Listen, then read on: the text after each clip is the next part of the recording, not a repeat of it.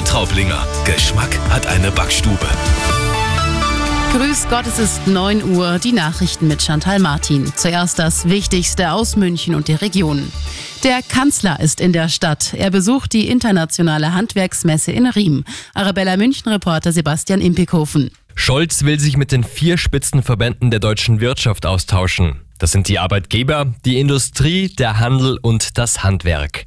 Die waren zuletzt sehr unzufrieden und hatten dem Kanzler einen Brief geschrieben. Die Bürokratie ist zu viel, die Steuern sind zu hoch und die Fachkräfte fehlen an allen Ecken und Enden, so die Kritik. Am Mittag werden die Ergebnisse der Beratungen vorgestellt.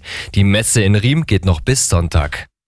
Zwei Wochen nach seinem Tod im Straflager soll der Kreml-Gegner Nawalny heute in Moskau beerdigt werden. Die Trauerfeier ist für den Mittag geplant. Laut Medienberichten hat die Polizei bereits gestern mit Patrouillen rund um den Friedhof begonnen.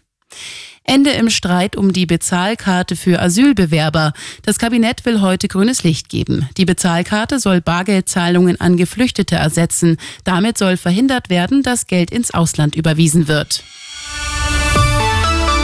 Und das ist sonst noch los in München und der Region. In ganz Deutschland wird heute demonstriert, auch bei uns in der Stadt. Die Gewerkschaft Verdi hat gemeinsam mit Fridays for Future zum Klimaprotest aufgerufen. Die Botschaft für die Verkehrswende müssen die öffentlichen Verkehrsmittel weiter ausgebaut und besser finanziert werden. Die Demo bei uns in München startet um 16 Uhr am Odeonsplatz. Und aus dem Mühlbach in Dachau wird bald ein Mühlbächlein. Arabella Lokalreporterin Cora Weidner. Der Grund? Die Amper. Denn die ist durch den Klimawandel immer öfter von Niedrigwasser betroffen. Und das schadet wiederum der ökologischen Vielfalt im Fluss.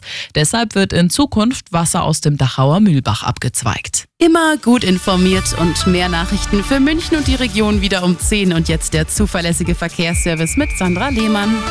Hallo, liebe